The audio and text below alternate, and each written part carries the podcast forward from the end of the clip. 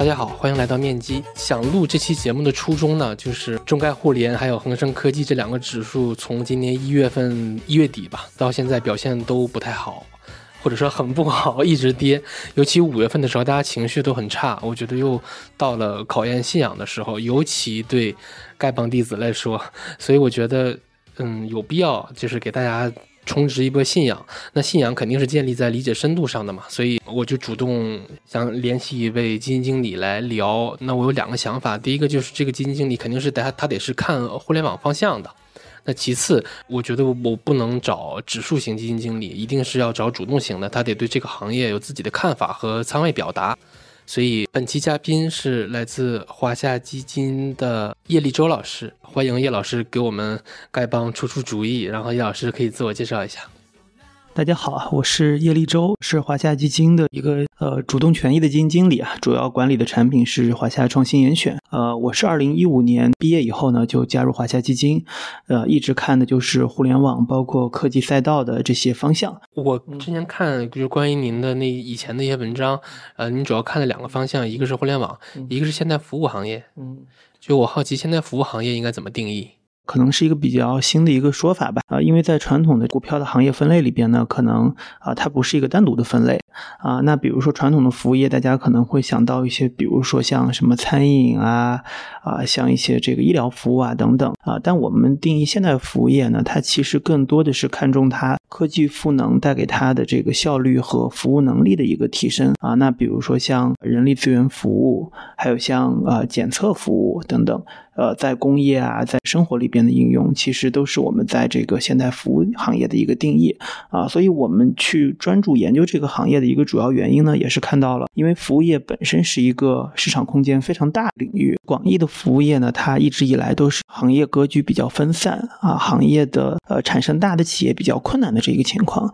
啊。但是过去几十年啊。不管是针对于国外的一些复盘的研究，还是我们国内的一些发展情况，我们可以看到很多借助现代科技手段进行赋能的一些服务行业，其实是快速的实现了一些大的企业的一些出现，以及服务能力的快速的提升啊。所以这个行业，我们认为是在呃整个科技赋能的背景之下，我们长期关注的一个比较重要的投资方向。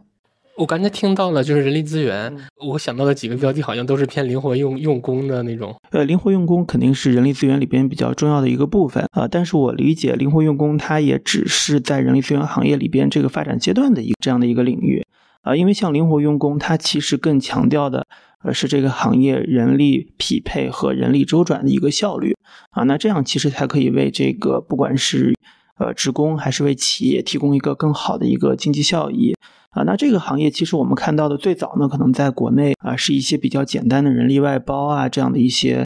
呃形式。但是其实我们可以看到，啊，其实灵活用工的形式和内涵是非常丰富的。啊，不管是国内还是国外，现在比如说像大家看到的，除了外包以外呢，还有比如说像我的兼职啊，比如说像专家咨询服务啊等等，其实都包含在灵活用工的范围以内。啊，所以我觉得这个行业，呃，我们也可以看到，其实是它有非常强的数字赋能的一个结果。那首先最直接的呢，就是对于人力资源的匹配的效率的提升，它能带来很大的帮助。呃，其次呢，就是在人力资源的管理啊，以及全流程的人力资源服务里边呢，它其实是可以极大的提高整个行业的一个效率，来实现更好的一个数字赋能的结果。我记得我大概是六月一号联系的施伟，嗯，因为。可能五月三十一号那天是一个情绪比较 有点绷不住了的，然后六月一号我跟他说他咱俩敲定这个事儿，然后其实那天就已经开始反弹了，然后六月二号我又找事我说快点吧，我说再拖一拖可能这个这个阳线就把信仰给充值回来了，就不用我们聊了，嗯。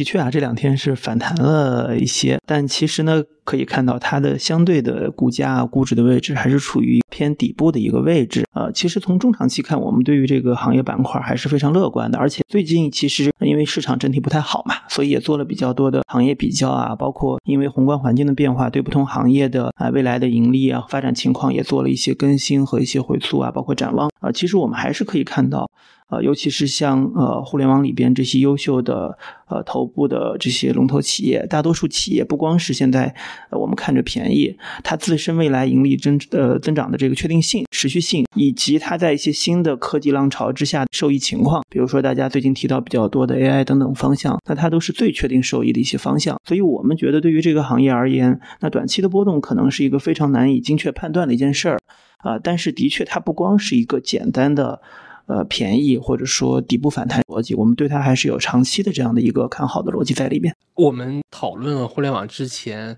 其实我挺想从基民持有一只基金的角度，就是说说这个事儿，因为它就是一个典型的我买的基金遭遇了巨大的回撤，比如说恒生科技。指数它现在的净值大概是零点四，然后中概互联现在净值是一，但看起来还还还不错是吧？但其实它是从二点六掉下来的。呃，您是基金经理哈，但是站在基民角度，你遇到了一个特别大幅回撤的基金，应该怎么办？其实我能想到的是有三点，然后想和您讨论一下。第一点就是好消息，你买的是指数基金，不是个股，那意味着基金它不会遭遇个股那么大的随机性。也就是说，一家公司可以死掉，但是一个指数死掉的概率，我觉得还是非常小的。这点您您同意吗？这个我同意，但我觉得可能我们更多买一个基金，不管是主动还是被动，可能暂时还不需要从是不是死掉这个角度去考虑啊，可能有点过于悲观。首先呢，就是有一点，呃，我觉得对所有投资者啊，不光是这个基民，对基金经理也是，因为这两年的确也有不少基金经理在上面也会亏钱，大家也能看到，就是的确一个市场呢，它尤其是像港股是一个本质上是离岸的市场啊，流动性对它的影响就是非常的大啊，所以它的波动性的特征来看，呃，跟比如说 A 股和美股市场而言，那肯定是不太一样的，它的波动率一定会高啊，所以这点上看，我觉得首先，呃，大家在投资不同的这个基金产品的时候，对于它的呃波动率或者说对于它的风险把握来说，还是要有一个更清晰的一个了解。嗯，然后对于基金经理来说呢，其实呃像主动型的基金经理，可能我们现在买到的公募基金产品，大多数呃可以买港股通的产品是最高不会超过百分之五十嘛。那所以对于基金经理来说呢，他也会说，呃，你需要把自己的这个投资的方式跟产品特征，可能也需要跟投资者做一个更好的沟通。那比如说像有的基金经理他就说。我就是一直要投非常高比例的港股，可能我的产品天生的波动就比较大。那有的基金经理可能他有一些流动性啊，包括市场环境判断的框架，那他可能会在港股投资的比例里边去呃根据自己的判断去做一些调整。那我觉得这样的一些呃可能基金经理自己的投资方式呃也需要跟投资者做一个更好的沟通，这样可能对投资者来说体验会更好一些。嗯。为什么会想说死不死这点？其实对普通投资者来说，就是认清这点特别重要，因为你只有确定它不死，嗯，大家才敢陪着死磕，对吧？尤其是可能二二年，如果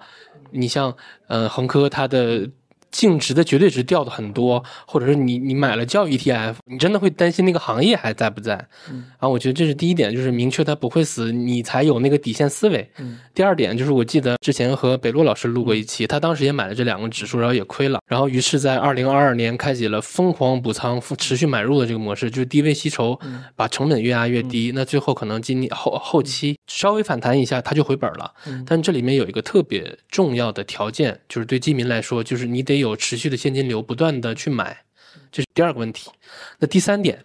我觉得也是很多丐帮弟子很普遍的心态，就是如果我要践行前面说的两点，那意味着很有可能我在这两个指数身上的仓位是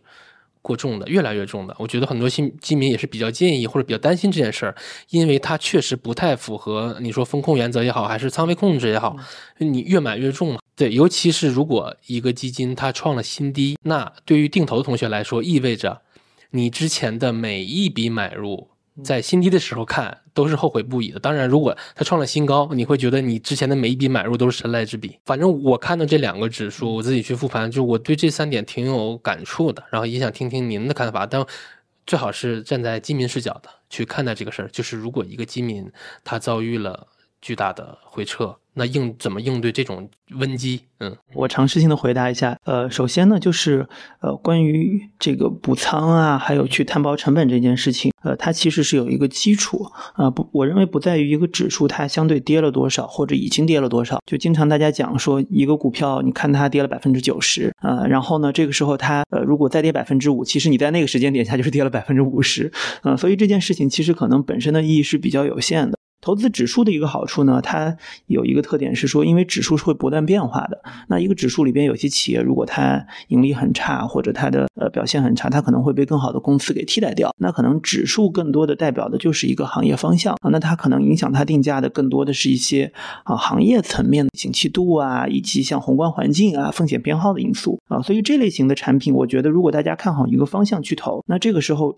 就是前提是我刚说整个市场的流动性环境，那这个风险可能。它是没有办法规避掉的，因为指数基金只能帮你规避掉个股选择的问题，它无法帮你规避掉整个市场风险问题。嚯！嗯，对，所以这点上呢，呃，因为从大家都说从长期看，指数定投啊，很多的投教的一些东西都会告诉大家说，这个一定是赚钱的啊。但是的确，这个人的一生也是有限的，就我们不能指望一个人一定拿五十年、六十年或者二十年、三十年，可能每个人的想法是不一样的啊。所以我觉得，呃，首先，呃，大家自己在投，尤其是一些指数型的一些这个产品的时候呢，啊，可能还是要跟自己。对于一些大的环境的判断和自己的风险承受能是相关的。那比如说像您提到的这个中概互联，那它其实里边大多数都是美股，啊，那如果你对于这个海外的一些波动性的风险，自己实在没有办法去，呃，花精力去了解啊，去承受啊，那其实你就不该投很多。我认为，啊，因为你。其实要投的钱，包括在你自身，您刚刚提到了有没有钱可以去补的问题。那比如说像这类型的产品，它其实都是一些波动性比较大的产品。那比如说你已经比较年长的人，那去投这样的产品，还是要选择你适合的一个投资比例去投。那这样呢，我才能有钱去补仓，或者说也不会让我。呃，去断掉这个定投，因为很多人断掉的原因就是最后亏了实在太多钱，他受不了了。他说就放那儿我不管了，但我也肯定不投钱了。那这个时候就肯定是因为你投的比例非常高，你已经承受不了。就是我们刚才说的第三点。对，所以就是你在一开始投的时候，你投一个东西就不能只看到它赚钱的时候很快赚回来了。那这个其实肯定是有点博弈的成分在里边的。那它就是有可能成，有可能不成。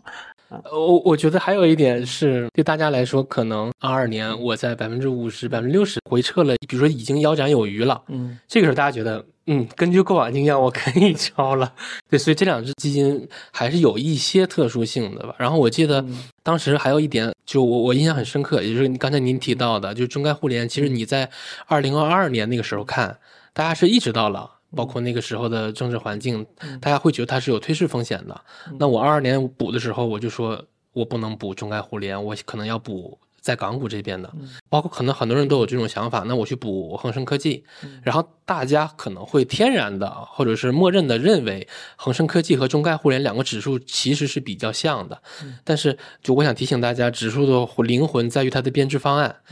这两个指数其实并没有那么像，无论是它在成分股的方面，还是它在集中集中度的方面，都是有很大差异的。比如说中概互联前十大持仓就很集中，但恒科并没有。那两个指数的样本权重我也会放到 show notes 里边供大家参考。对我还是希望大家意识到，两个指数它的成分股是有一定重合的，但并没有大家想象的那么相像。而且刚才叶老师也提到，就是。如果你持有恒生科技，那肯定我们要去把它放到港股的这个框架里边去看。那熟悉港股特点的投资者应该也能明白，就是 港股是一个受气包，而且它的那个影响的因素比较复杂。是，就比如国内的经济的基本面、海外的流动性，还有比如说美联储的那些政策，尤其是在二零二二。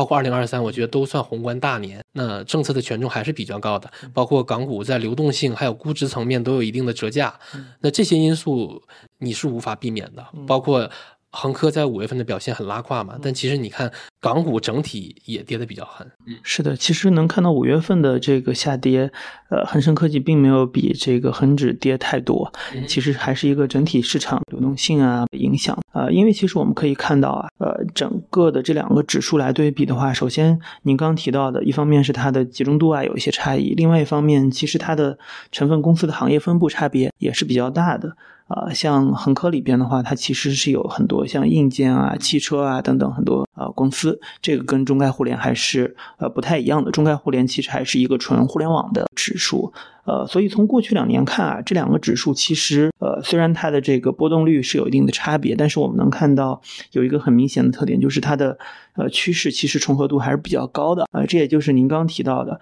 呃，其实过去的一到两年里边，其实它的。呃宏观或者说分母端的因素啊，流动性啊、风险偏好等等啊，是影响它定价的呃主要的因素。对，刚才您提到提汽车，我脑子里边又闪过了一个标的，但我不知道在节目里边说合不合规啊。我举一个例子，大家可以感受一下这波回撤的的概念，就是未来从最低可能不到两块钱干到六十，然后从六十干到了七块，这大家可以 想想。两块到六十，再到七块，大家可以感受一下这波回撤，这是是什么感受？对，那我们聊完基金，然后我们说回就是互联网这个方向。呃，您可以简单介绍一下您看待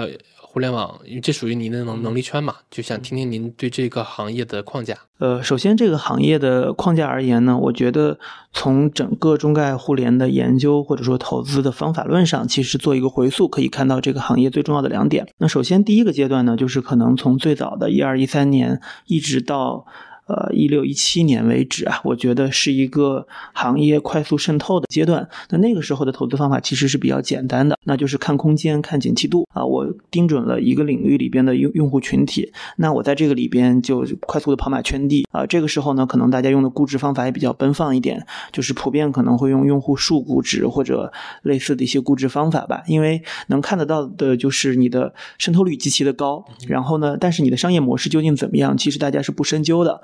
啊，有大量的企业可能就是给大家补贴，那补了以后，我也不知道能不能留得住。但是毕竟看到了这么多用户，它是有可能转化为价值的。这个时候可能是偏这样的一个一个投资方式。呃，那其实这个时候本质上它是关注于需求端为主的。呃，但是实际上我我们认为啊，对互联网研究最重要的来说，还是在供给端，也就是回到企业的竞争力和呃它自身的企业的长期商业模式这一段。这也是我们目前看待互联网公司的核心框架。我打我先打断一下，刚刚您说的那个第一阶段，您自己对此这个时间上的划分大概是？呃，我就是从一二一三年，就是移动互联网开始崛起，一直到呃这个一七一八年，呃这个阶段，就是在各个领域里边还在大家跑马圈地竞争的阶段，其实是这样的投资方式为主。其实一八年那波牛市，大家可能觉得，包括那那年腾讯的表现也很不好，呃那时候大家可能觉得啊，互联网寒冬这个词儿，那在那年是被频繁使用的。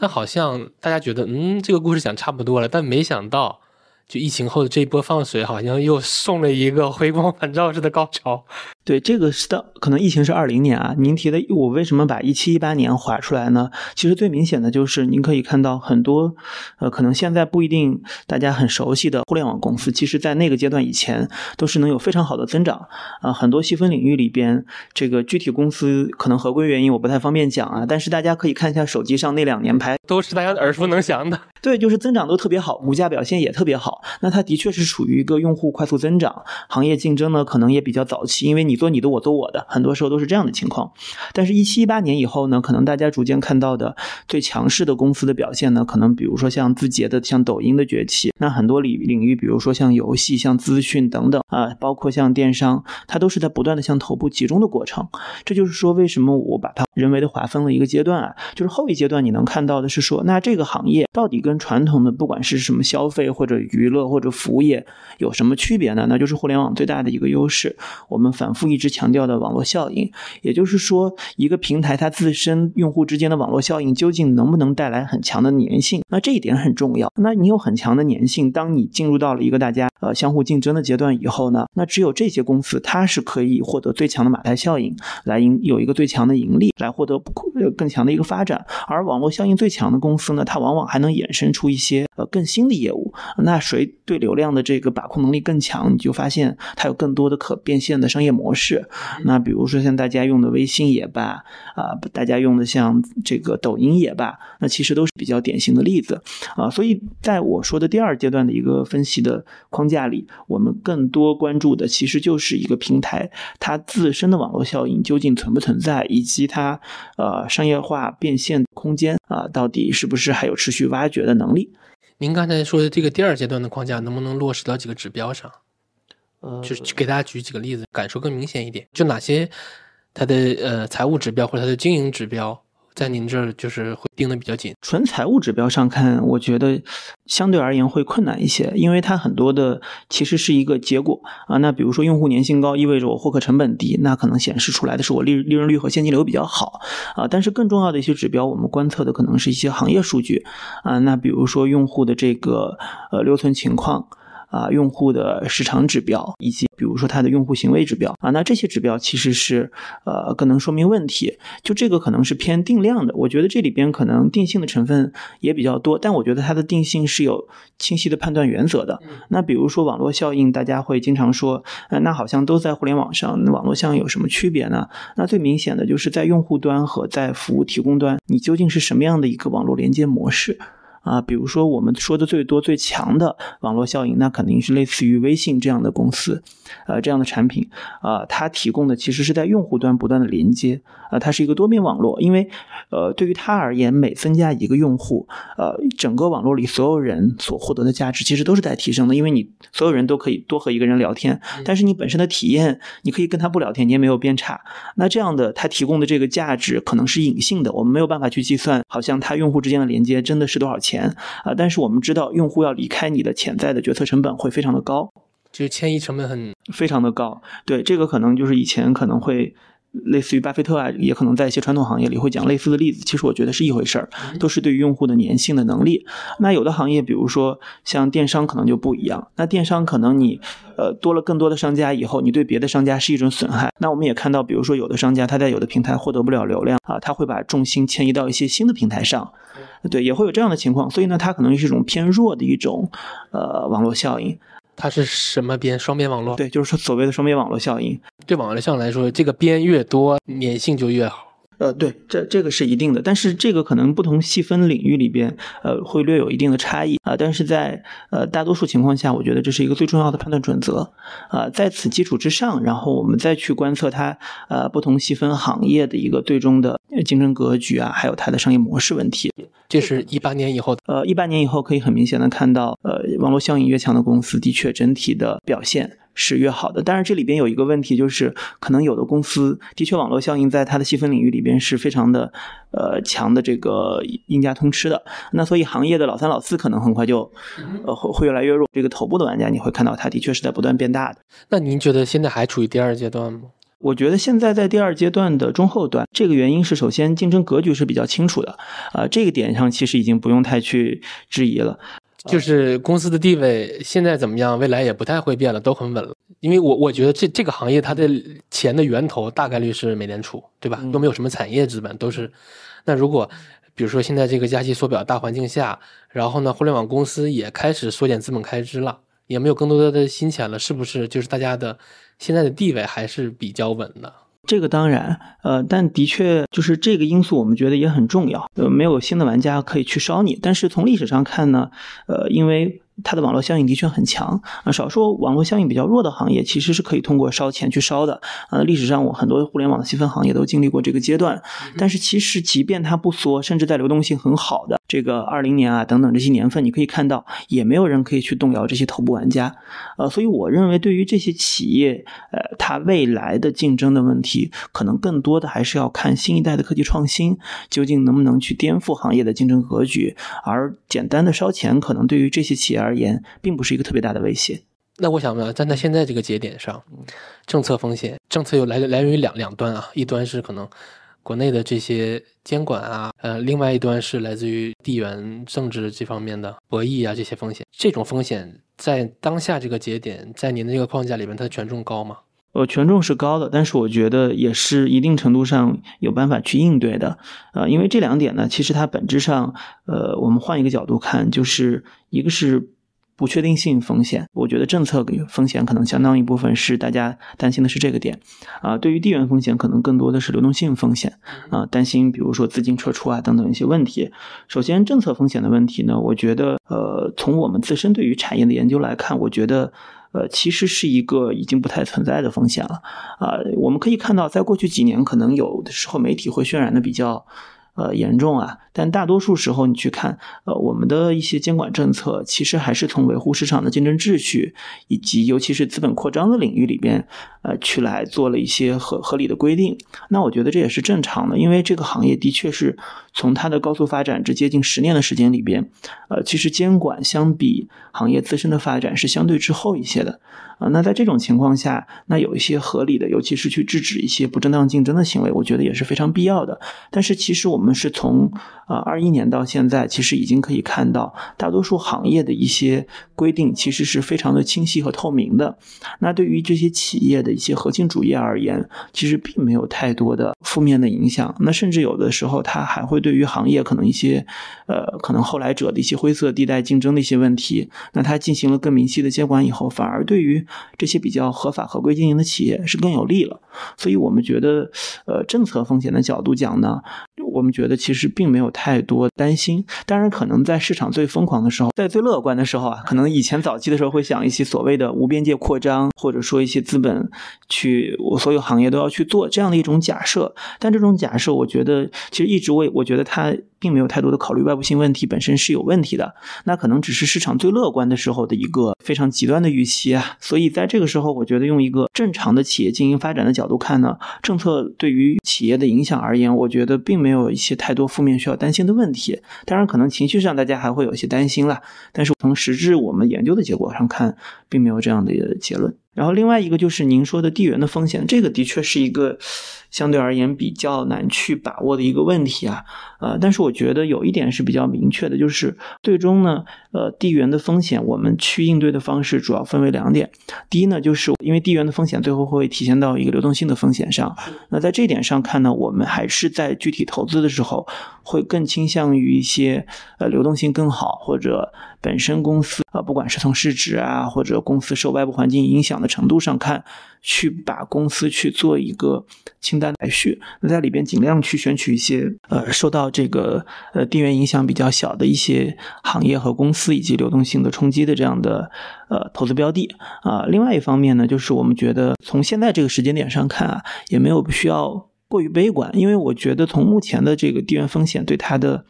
呃映射来看，其实更多的体现的是一种呃不确定性的一个。折价，从目前这个估值位置，大家都会说，哎，怎么能跌这么低呢？跌这么便宜呢？那其实我们从监测到的一些，不管是外资的持股比例啊啊等等的相关的一些数据看到，它就是已经相当程度的。呃，已经 pricing 了这件事儿，呃，这个事儿其实是因为我们从一些，因为港股的交易市场是可以查到一些资金流的数据的，啊，我们可以看到，呃，这个数字可能过去一两个月的下跌，那和这件事情的关系可能的确也比较大，因为我们能看到的是这些企业自身的盈利，呃，没有受到太多这些因素的影响，那它的财务的业绩其实大多数都是明显超预期的。那为什么还有这样一个表现呢？那其实已经充分 pricing 了，我觉得或者说相当程度上 pricing 了这件事儿。我好奇啊，嗯咱们比如说就是在港股这些标的，我想说外资对定价权的影响大吗？其实还是很大的，因为我们有时候可能大家比较嗨的时候会说抢夺定价权，但是其实一直没有抢过来。我们可以看一下，就是这个港股通的持股比例都是可查的，这个内资持股比例最高的这些港股通的标的，一般最高的一些。公司也就占到百分之四十到五十，而且可能在市值特别大的公司，几千亿、上万亿的公司里边。呃，也到不了这个比例，可能到百分之二十都是一个比较困难的一个程度了。大多数可能就百分之十几的一个水平，所以外资肯定还是一个长期比较主导性力量。从目前看，嗯，我我会在 Show Notes 里边做两个工作。第一个，我会把这些耳熟能详的主要的互联网公司内外资持股比例，然后给大家汇总一下，放到 Show Notes 里边。然后第二点，我还会做一个工作，就是还是会在 Show Notes 里面给大家汇总一下这些主要互联网公司它过去几年净利润增速的。走势图，然后也想问问叶老师，就是虽然每家公司都需要单独讨论哈，但就这两个指数里面涉及的这几家主要的互联网公司，他们未来几年的业绩增速的中枢还会像之前那么高吗？其实这些公司业绩增速，我觉得未来是进入到相对平稳增长的水平啊。大多数公司可能在目前我们觉得比较保守的一个假设下，可能是在呃百分之十到三十之间不等吧，是这样的一个水平。在投资的时候，大家会定义为稳定增长。呃，当然，我觉得成长股它分两种，一种是短期增速很高的，一种是长期增长的呃确定性比较强的。呃，互联网我觉得更多的还是处于后者，它是一个所谓的这个坡。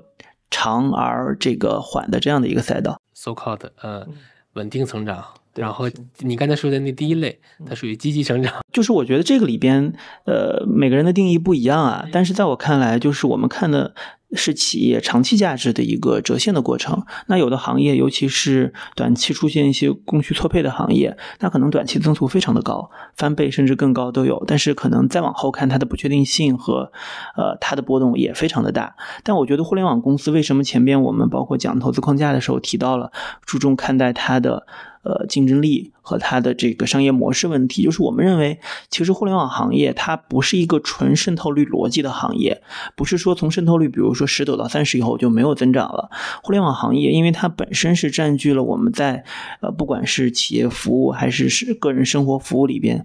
最核心的、最领先的一个。呃，细分结构的优势地位，比如说今年我们看到，呃，广告收入整个收入大盘增长，那互联网这些公司其实它的增速是显著跑赢大盘，而且它的媒体能力也在所有媒体里边，我觉得现在它的转化效率啊各方面是最具优势的，所以它长期而言，相比于大盘增长是有一个稳健的更高的增速水平。那这样其实就是给我们提供了一个你去长期投资机会吧？对，因为对于它而言，它在结构上的优势，我觉得还是可以持续。呃，占优的那这个其实是对于它为什么有一个中长期更高的一个增速，呃，比较重要的一个原因。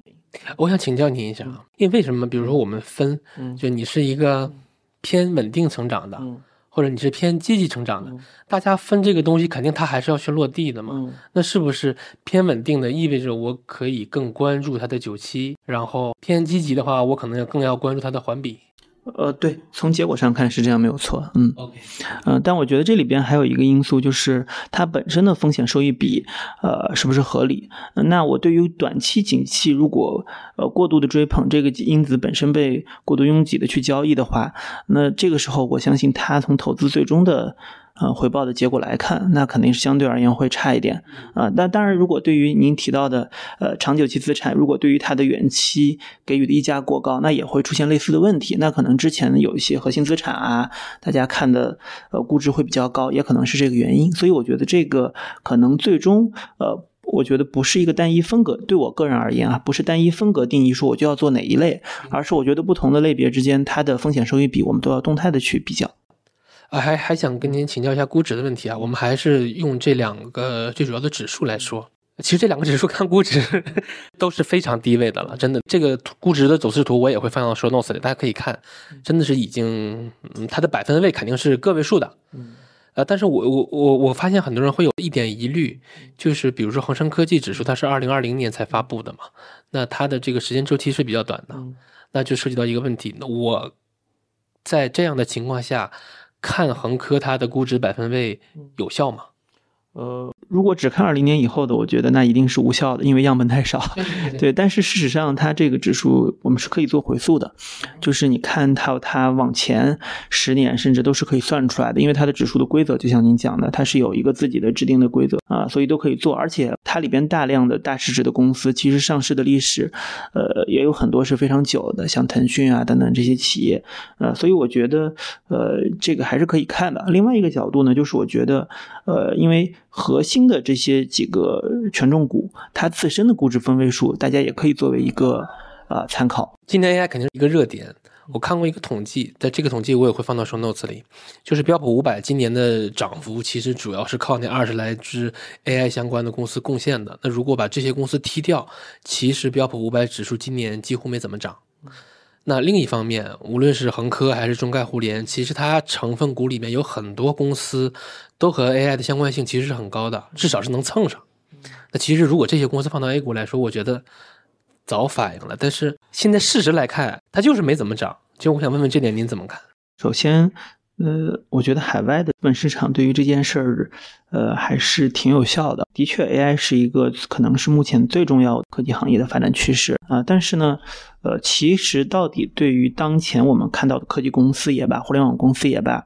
呃，是有利还是有弊？呃，对有的公司来说，可能的确是有利的。呃，这点上，我觉得。呃，其实是要做进一步的研究和讨论的。其实我们看到海外，您刚刚提到的这个例子就很清晰。海外涨得最多的这些大公司，它其实基本上都在 AI 里边是有比较好的布局，或者说它是省不掉的环节的啊。不管是从硬到软，都有这样一个特点。那少数可能，呃，有的公司还会出现一些，即便它是一些所谓的大公司，或者说指数权重股，那也出现了一些股价承压的情况。而一些小的公司，海外的 AI 相关的公司，我们也能看到很多公司其实它的表现呢，可能只有一些短期的一些波动啊，但并没有出现很大的涨幅。这也就是我说的这个原因啊。如果我们去细抠的话，你会发现它不一定受益于 AI，它可能受损于 AI。杀死你与你无关，是这样的。就是您刚提到的。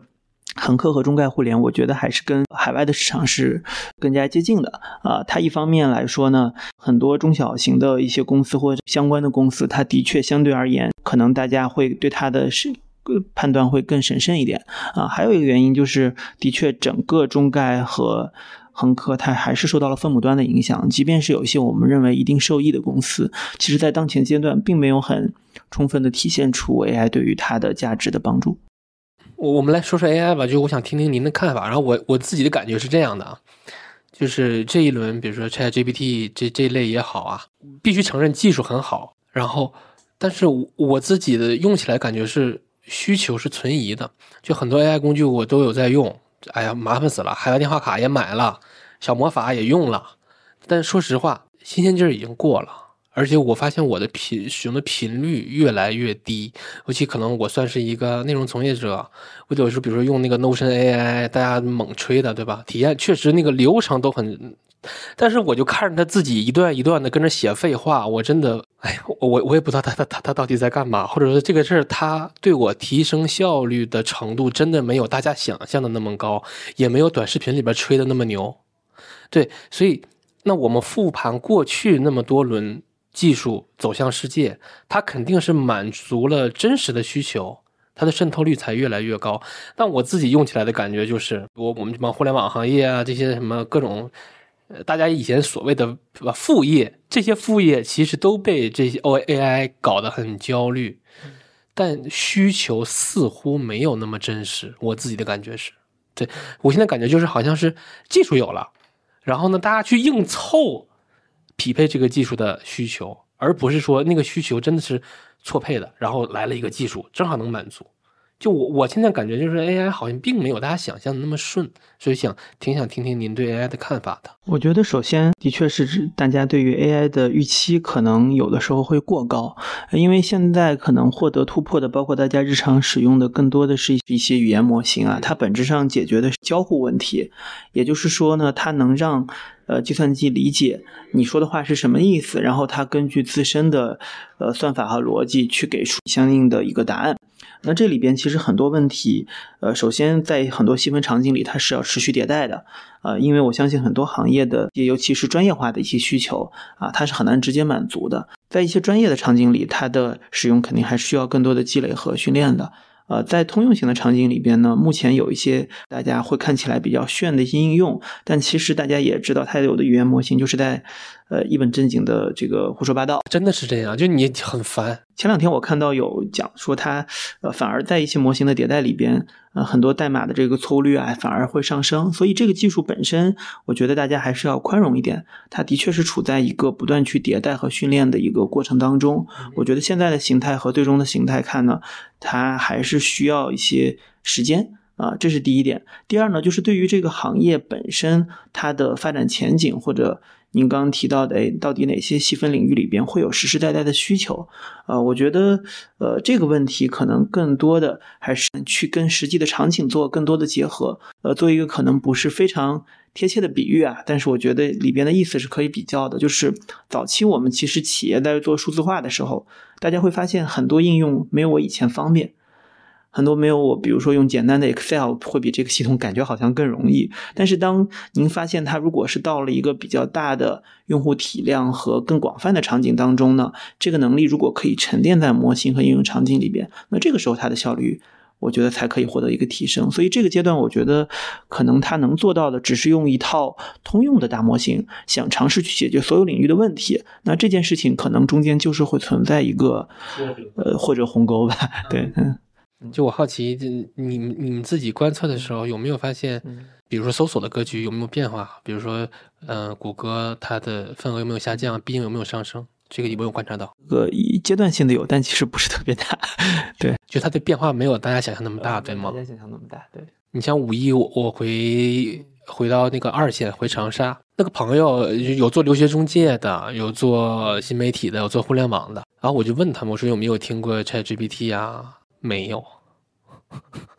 就我还挺意外的。然后包括呃，我之前还看有也也是网上有一个同学说，他去 MBA 讲课，然后那学生那能上 MBA 的你多少都算精英人群吧？听没听过 ChatGPT？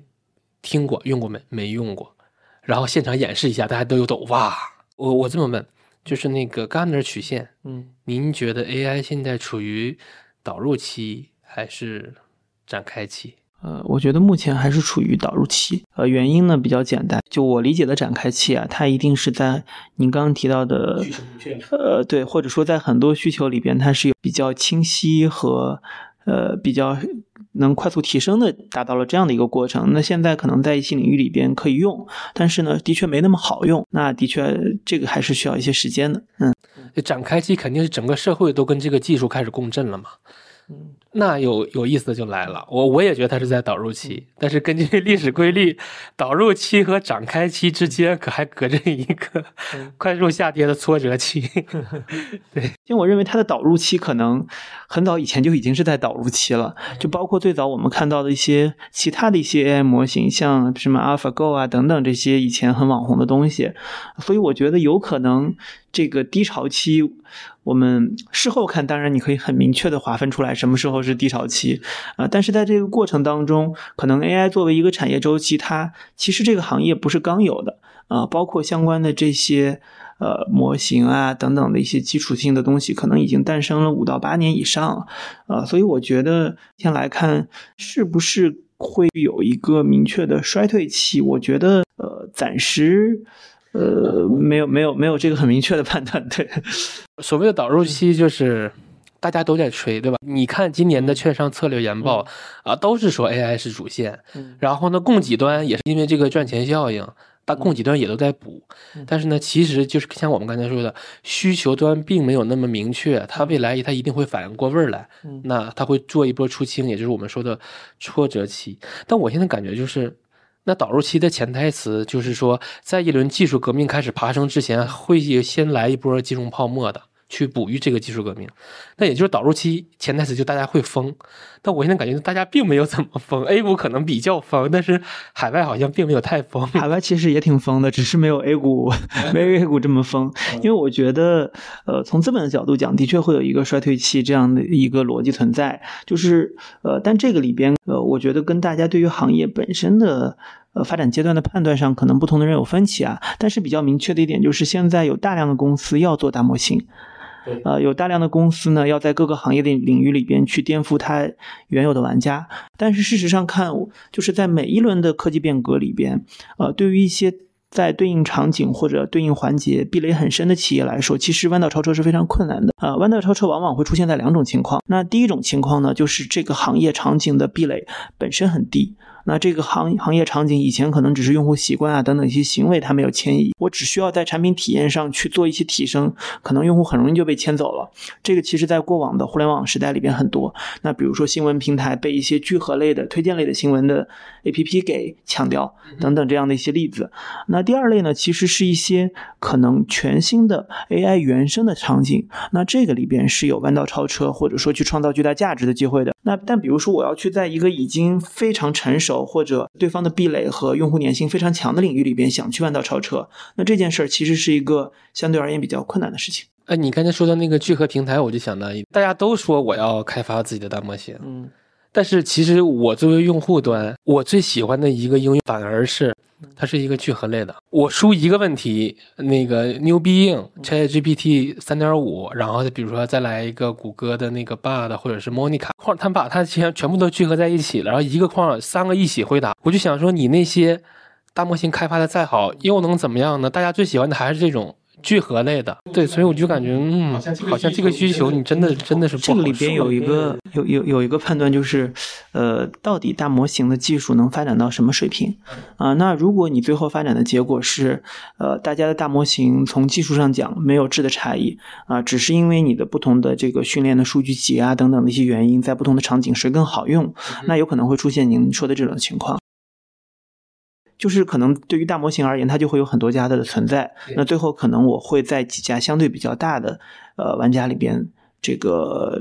这是有可能的。它可能更像是类似于一个 PaaS 服务啊，我提供一个基础的大模型能力，然后在此之上呢，各个行业的呃场景应用可以在我的这个 PaaS 服务上去做拓展和应用。这可能是一种您设想的这个情况，我觉得对应的基础假设。那另外一种情况基呃假设呢，就是如果大模型的能力在不同的竞争者之间，它有着巨大的差异，那这个时候就可能出现一种更极端的情况，就是少数最强的公司最后它会去抢占更多别的领域。那这是一种对于大模型技术更高的一个期待，但我可觉得从目前的情况看，可能前者的可能性会更大一些。对，因为没看到就是真的有能碾压级其他家的东西出来因。为大家普遍的看法是大力出奇迹嘛，啊、因为从目前的看法上做，就是呃，只要你去给到足够多的算力资源，其实在目前的体验下，大家的大模型的差异相对而言没有那么大。其实一轮产业周期大概五到十年，嗯，我相信华夏内部肯定也会对这种产业周期进行过勾勒和划分。其实刚才你也你已经回答了，对吧？你刚才是跟我说了你自己对移动互联网的这个划分。那我我想说下一轮，因为比如说移动互联网之前可能是 PC 呀、那移动这个互联网后一轮可能是云计算这一类的。我挺好奇，就是你们对移动互联网后面的那一轮，比如说云计算的划分大概是什么样的？然后对 AI 的话，AI 那肯定也就是今年了，撑死放到去年年底，它也就这样了。就我挺好奇，就你你们对这两轮的划分，就是一个是云计算，一个是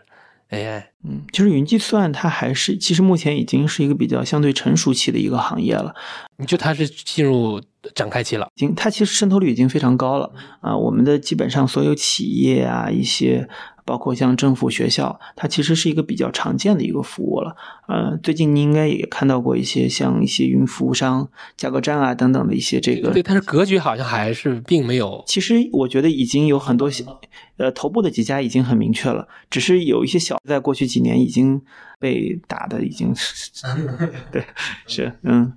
对，我觉得云计算其实是一个已经比较成熟的行业，但 AI 我觉得它在多个维度上其实想象力还是比较丰富的行业。目前我们看到的，呃，时间点，它还是一个 AI 能在现有的行业里边做什么的行业，远远没有达到 AI。能产生哪些新的行业的阶段？这就跟移动互联网早期的时候，很多人会说，微信这不就是一个 QQ 或者这不就是短信吗？但是他没有想到微信能变成现在这个样子，也就是当年我们投移动互联网的时候，很多人会说一句话，叫用。移动互联网把所有东西全部重新做一遍，那这个时候我们就会发现，to C to B 以前没想到的所有的应用，甚至很多人完全可以不用电脑。我觉得 AI 其实目前我们可能还是停留在偏前期的这个阶段。对于我们现有工作里边，我们想着，哎，你帮我去呃检索一些信息，回答一些问题，或者帮我写一段代码。但是对于 AI 原生的一些场景的应用和一些体验，呃，我觉得这部分的空间是很大的。比如说像这个具备生成式 AI 的强能力的一些机器人啊等等一些应用，它其实是结合着很多的新的技术，最后可以诞生出新的业态。我觉得这点可能是最激动人心的。也就像我们当年移动互联网的时候一样，其实移动互联网它不光光是单独的我在手机端，它其实是有大量的基础设施以及配套服务，包括像 LBS 啊，像等等很多东西，它是最后进行了完整的整合。其实移动互联网，我认为它是整合了很多科技发展，最后大家凝结总结的一个概念，而不单单是移动互联网移动这件事本身所造就的一个结果。我觉得对于 AI 的发展，未来可能看到的也是这样的一个结果。我们说的实际点啊，其实每一轮产业周期里面都有大牛股，嗯对吧？那移动互联网大家能想到的很多了，嗯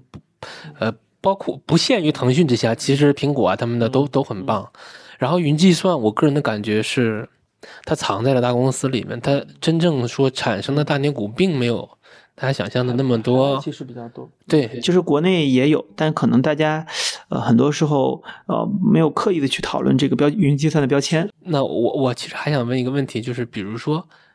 你现在看啊，我们到 AI 这一轮产业周期，比较真的标的这个范畴，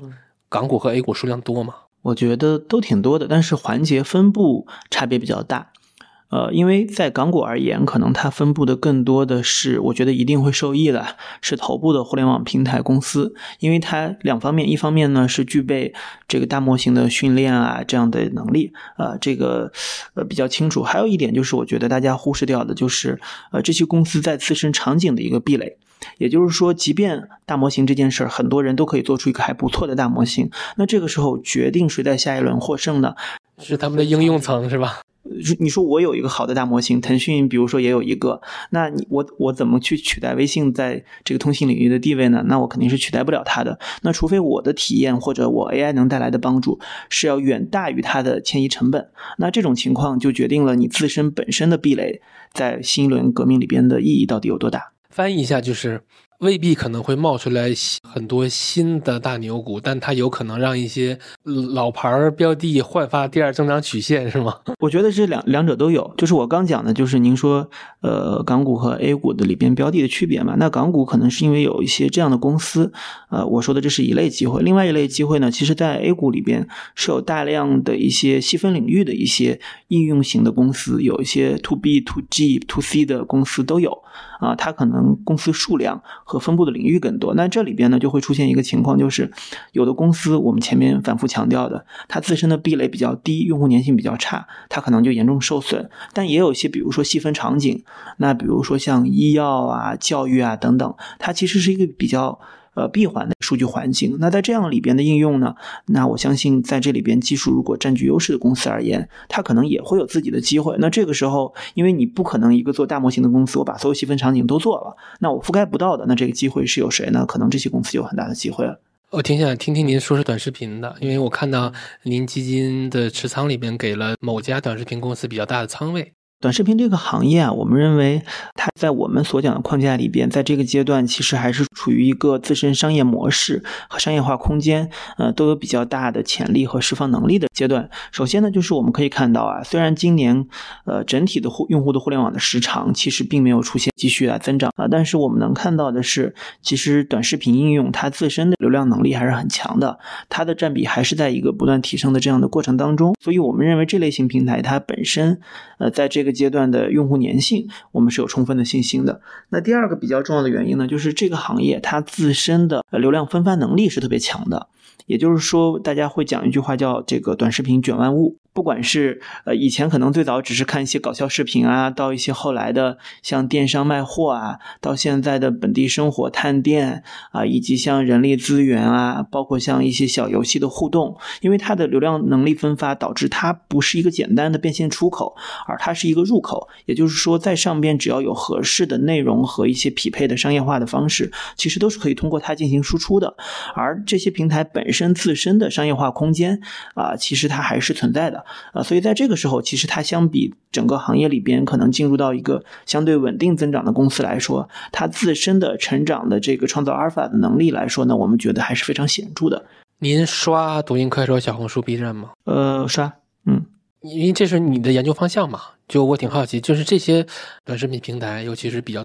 刚才说的几个比较头部的，到目前为止，它的用户使用时长还在增长吗？在增长，这个它是公开披露的。就是边际变化也也还是在增长的。是的，嗯，天，因为是这样，嗯，我看抖音它的那个广告加载率已经干到百分之四十甚至百分之五十了。如果你把那些加小黄车也算上，抖音直播间的那个导流也算上，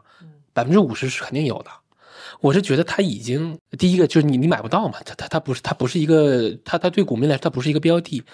第二个就是我已我觉得他已经不在乎任何用户体验了，就就是就是你你比如说我们说微信或者说微博，它的生命周期还是挺长的嘛，开始变现就比较靠后。我这这但这是我很个人的看法啊，我感觉就是这些短视频平台，尤其是抖音啊，他好像他已经不在乎九七了，开始那种疯狂变现。你想你刷十条里边有五条是广告，他还在乎用户体验吗？呃，首先这个，嗯，具具体公司我们再说啊，就是这首先它的加载率整体的应该是在百分之十几，但是不同的人之间差别很大。呃，您可能是是有可能是比较高的，就从我们了解的数据看啊，它应该是百分之不到二十的啊，对。对，这是它的一个加载率水平，但的确是比较高，而且用户是有些反应的。这个，所以对于它而言，可能您看到的就是它可能在呃今年、明年、后年都是这个行业处于一个快速的呃变现期。但是它用户端呢，可能它只能它自己目前其实在没有进一步提升它的商业化变现的这个呃加载率了。它其实是已经处于一个比较这个相对稳定的水平。它干的更多的事儿是说，我用同样的商业化的加载率，我用哪种的呃变现方式效率更高啊？它更多的是在分配这件事儿。就是加载率可能已经饱和了，然后开始提升转化率，是吗？可以这么理解，嗯，对于他而言，的确是这样的方式。但是核心的意义在于是说，为什么它的，比如说它的电商增速还能比竞争对手快，或者广告更有价值？那还是因为它自身的，呃，从到用户端完整的 ROI 的转化效率，最后提供给这些广告或者里边做商业化变现的人，那还是高于其他类型的媒体啊。所以这是它为什么还能持续提升的一个呃核心的原因。这点很棒，对，就是。需求端可能大家觉得很恶心，但是供给端它的效率还是高的。呃，对，就同样你比如说投一个广告，你投到别的平台上花一样的钱，可能还是没它效果好。但是我觉得它也有在尝试去做一些平衡的事情。那比如说它呃自己现在其实大量的这个用户，你看到一定的时长就会提醒你休息啊，这都没有用。我想，您对短视频的持仓更偏概率逻辑还是赔率逻辑？我觉得都有吧。我觉得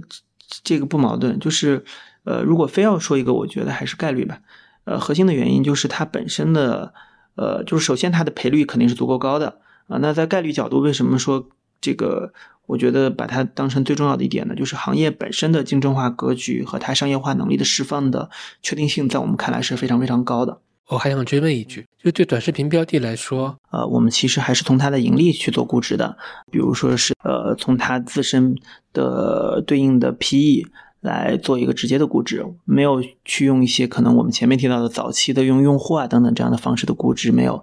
呃，所以为什么我们说认为它的赔率我们觉得也是比较确定的，就是我们用比较严格的通过盈利、用 PE 等的方式去，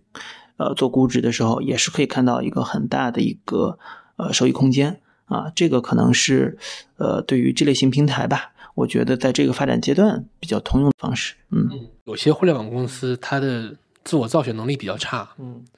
以至于现金流迟迟没有转正。那放到以前，就是刚才你可能您说的，一八年之前的那个阶段，甚至二一年之前，其实市场还是认可你这套叙事的，就讲故事啊，讲估值啊。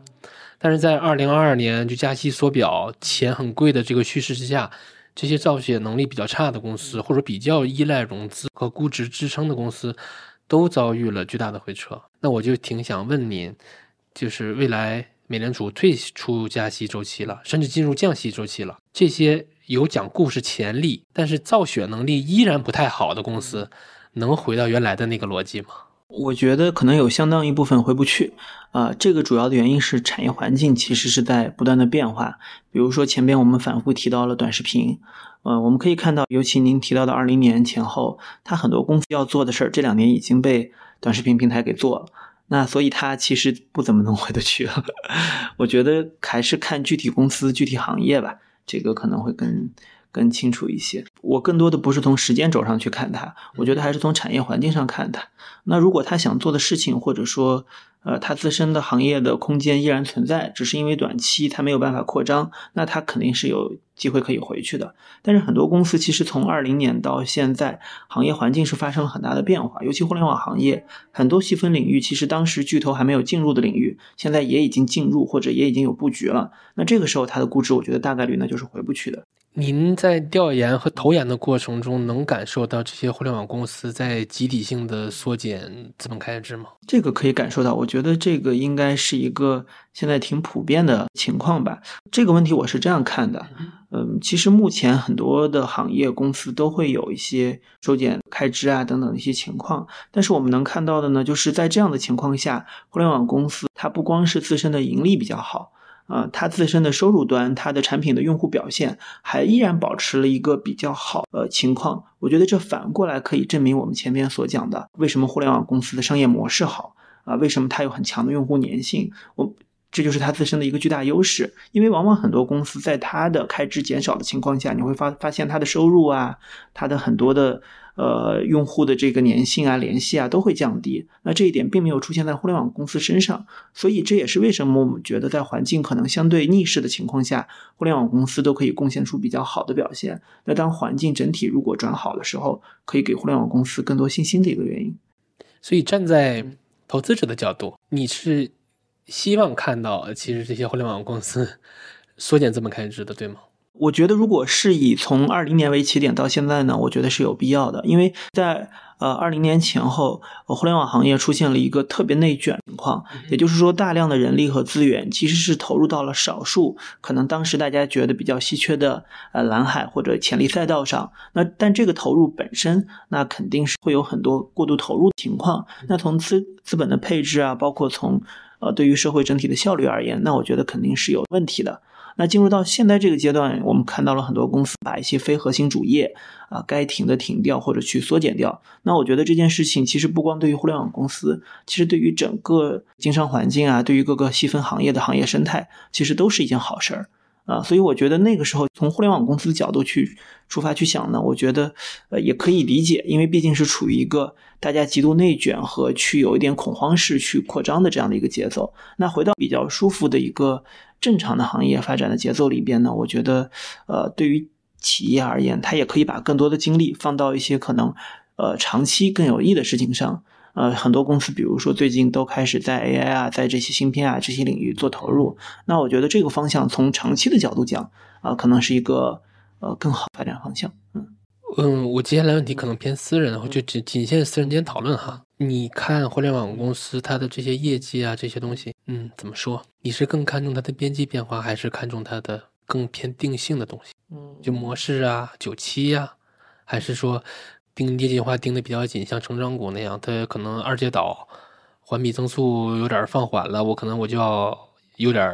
坐立难安了，或者开开始考虑要不要撤了，看减仓啊这些。我觉得。因为在现在可能相对困难模式的这个互联网投资下，呃，其实我觉得两者其实是真的都在看。就是首先，我觉得如果一家公司的商业模式和它的长期的呃竞争力看不清楚，或者你得不出特别积极的结论的话，呃，那它短期的边际变化可能更多的是一个短期的。呃，从投资的角度讲，是短期的一些博弈和短期的交易为主。那这样的投资，在一个尤其是整个市场环境不太好的这样环境之下，这样的交易的成功率其实是相对而言偏低的，或者说它是更难做，呃给你的空间和你操作的空间都是比较小的。呃，但是对于这些我们长期看好的公司而言，可能在目前的这个投资环境下呢。呃，还是会去做比较这个情的跟踪和一些短期的判断，因为呃，比较实际的情况就是大家可以看到一些很好的公司，它只要业绩稍微有一点不好的时候，其实它的股价的下跌啊，一些短期的压力其实非常大啊。从对投资者负责的角度讲，我们觉得还是要做比较多的跟踪，比较合适一些。二的模式下，大家对于业绩的容忍度是降低的。就是大家看到业绩超预期的情况下，可能最近它的涨幅也不是特别多，但那你业绩不好的情况下就更受不了了。对，我还想听您聊一聊本地生活。哎，我因为我们就不说标的了啊，因为这个可能不太合规，但大家大家应该都知道我指的是谁，或者是因为本地生活这支票在您的持仓里面占比也比较高，而且呢。说实话，它的跌是很超我预期的，因为它已几乎已经跌回到二零二零年的水平。就想听您听听您是怎么看的？本地生活这个行业呢，其实，呃，决定它目前的当前的定价因素，可能大家最关注的是两个方面。那第一个方面呢，其实是整个消费大盘可能短期有一定压力的情况下，那它会不会有一个呃，对于它自身的一个持续的传导啊？这个压力是不是已经足够的释放？我觉得这是第一方面。呃，第二方面呢？我能打断一下吗？我感觉餐饮复苏挺好的，那部分相对好一些，但整体的数字其实是偏差，就是很很多，你包括你提到那线下服务什么的，很多的开店计划全部都在缩。这个影响本地生活的可能两方面因素啊，一方面是整体消费大盘的贝塔，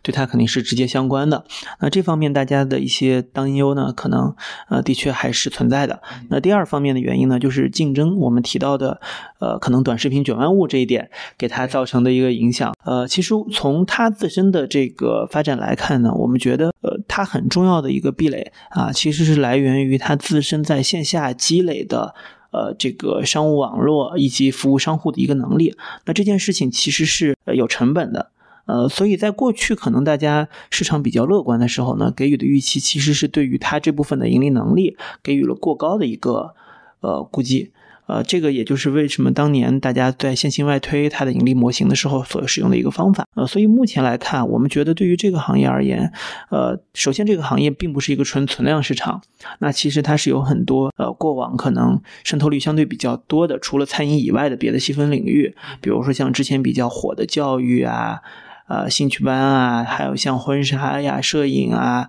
等等各类型娱线下娱乐，好像越偏长尾的越依赖。对，因为你需要有更多的这个投入更多的成本来覆盖这样类型的服务啊，所以其实对于这个行业而言，它本身的竞争的空间和大家覆盖不同类型的客户，它就是存在一定空间的。它并不像类似于，比如说像资讯啦，像。通信、像视频等等，它的板块效应有那么强啊？因为它线下投入的成本，它并不是一个可以实现零成本扩张的行业。那第二呢，就是对于它自身的呃本身的盈利和估值啊，其实市场可能会过多的去呃套用一个呃短视频之前去卷电商的一个逻辑。但是电商和它最大的不同就在于，电商其实除了流流量端以外，它从它的物流啊、履约啊、呃这个配送，它都是一个完全的。公共设施，也就是说，你只要想做，现在想接入这样的一套系统，其实是非常容易的。但是本地生活服务它并不是，它线下商户的运营、合作以及拓展，它其实是需要依赖自身的团队去构建的。所以它的壁垒呢，可能我认为并不像大家想象的那么弱啊。但是它自身的盈利能力，可能在过往这个最乐观的时候，的确可能也是偏乐观了。所以在这个里边，我觉得市场可能是存在一定程度的啊，对于这个问题的。过度的担心和紧张，因为市场可能本身对于呃任何的基本面和竞争力的瑕疵，在这个阶段呃就会给予一个非常非常直接或者说非常大程度的一个反馈吧，所以会造成一个像您说的股价为什么呃这类型公司跌的比较多的一个原因。嗯，所以它这波里边前你刚才说这两点因素，后者的影响这么大？呃，主要我认为是后者，就是或者说它超跌的，其实我认为就是竞争的因素，大家会担心像。呃，短视频去打呃电商的那个过程，在他身上复制一遍，这是目前可能看空它最核心的逻辑，就是对，就是复制一遍过往案例的那个过程。嗯，可能担心的是这件事。其实我自己自己也买过，第一个我是觉得那个定价很离谱。嗯，那你站在商家视角来看，嗯，说白了就是，嗯，你做了抖音，嗯，人流量上来了，嗯但毛利下来了。然后呢，你人流量上来，相当于你把其他你竞争对手的人流量给抢过来了嘛？对。但是你自己又没赚到什么钱，你自己就是履约成本，或者的，就是你自己开那些照炒那些菜，其实都为了履约了。嗯，然后你自己毛利又没很低，我就觉得这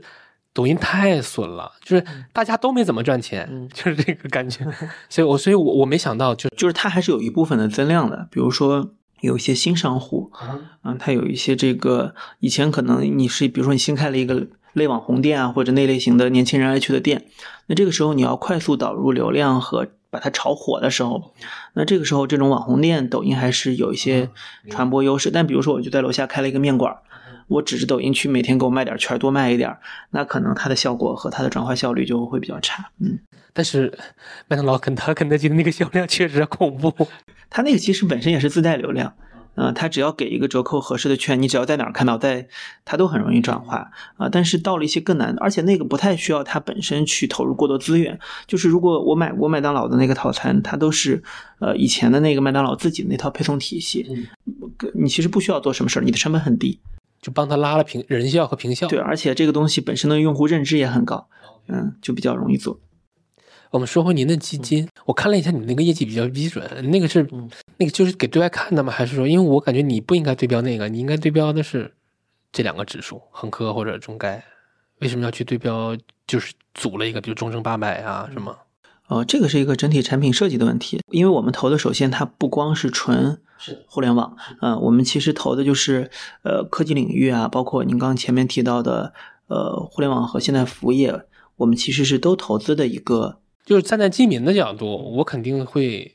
天然的，因为你你要预设大家可能并没有那么多背历史背景信息嘛，我可能会天然的说，那我和对吧，开个软件基金对比，把你和两个指数对比一下，这个是很很顺的。其实包括我在呃准备采访您的那个资料的时候，我也做了一下对比，对，但是我看到了那个业绩比较基准，又比较疑惑嘛，对的，我是想说，你对外可以是用比较基准嘛，但你们内部考核也是也。反正我我们这个是还是按科技类基金，OK，就就并不会刻意和那两个指数去做。对，因为我们一直也这个产品的定位就是一个科技成长类的产品，它不是一个呃宽基的全市场的产，就是全市场都投的产品。行，然后我那我没什么问题了，谢谢。